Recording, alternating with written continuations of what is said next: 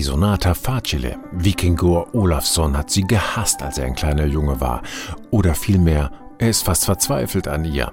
Was um alles in der Welt sollte bloß leicht sein an dieser Sonate? Auf dem Papier sahen die Läufe noch ganz unschuldig aus, wie so oft bei Mozart. Aber wenn man sie spielen wollte, wurden sie plötzlich wieder borstig.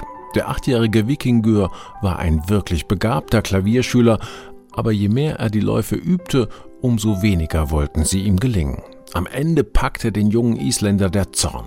Er griff nach einem Stift und kritzelte einmal kreuz und quer über alle Notenblätter, bis kaum mehr etwas zu erkennen war.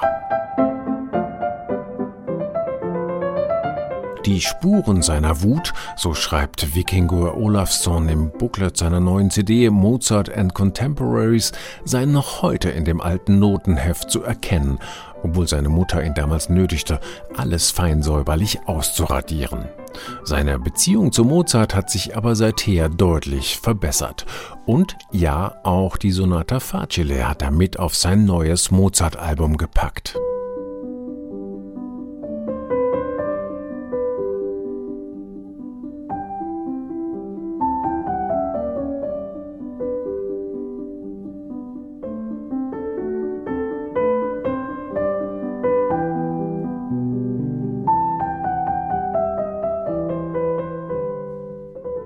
Nach seinem vielbeachteten Debüt bei der Deutschen Grammophon mit Philipp Glass, einem grandiosen Bach-Album, das manche Kritiker zu enthusiastischen Vergleichen mit Glenn Gould hinriss, nach der Beschäftigung mit Debussy und Rameau, einem Album, das in Deutschland sogar die Top Ten der Popcharts stürmte, jetzt also Mozart.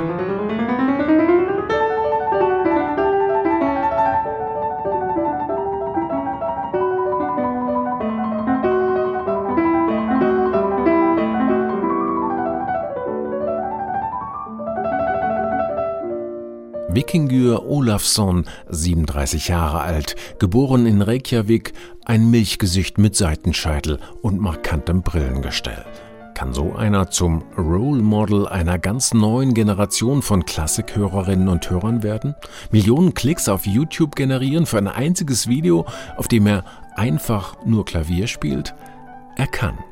Und das Beste daran, er schafft das ohne schrilles Marketinggedöns, ohne Show und übertriebene Selbstdarstellung. Einfach nur durch sein Spiel, das so persönlich, so beseelt und berührend ist, dass jeder sofort einen Zugang zu dieser Musik findet.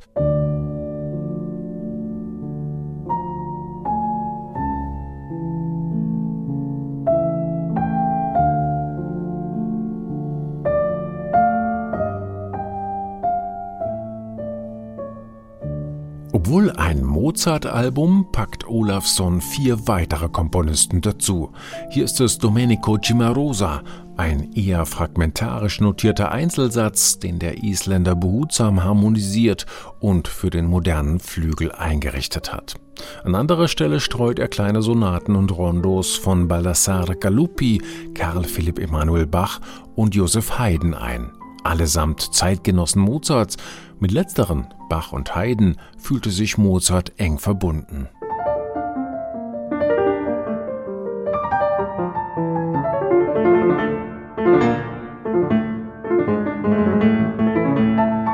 Das sprunghafte, mit überraschenden Wendungen gespickte D-Moll-Rondo aus Bachs Sonaten für Kenner und Liebhaber ist zur gleichen Zeit entstanden wie die Mozart-Sonaten, die Wikinger Olafsson für dieses Album ausgesucht hat, in den 1780er Jahren nämlich. Und es fügt sich, trotz seiner ganz unterschiedlichen Machart, genauso gut ins Gesamtbild ein wie die Hamoll-Sonate aus Haydns Opus 14.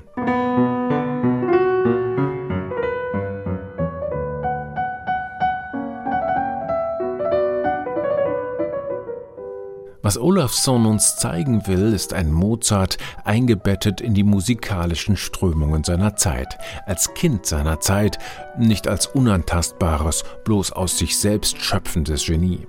Das hilft enorm dabei, einen unvoreingenommeneren Blick auf Mozart wiederzugewinnen.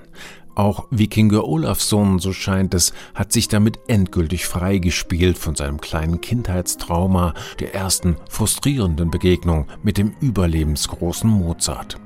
Auf seinem neuen Album begegnet er ihm frei von jeglichem Ballast, geradezu federleicht, und im besten Sinne naiv wie ein Kind. Grandios.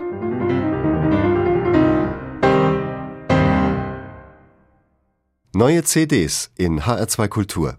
Weitere Rezensionen auf hr2.de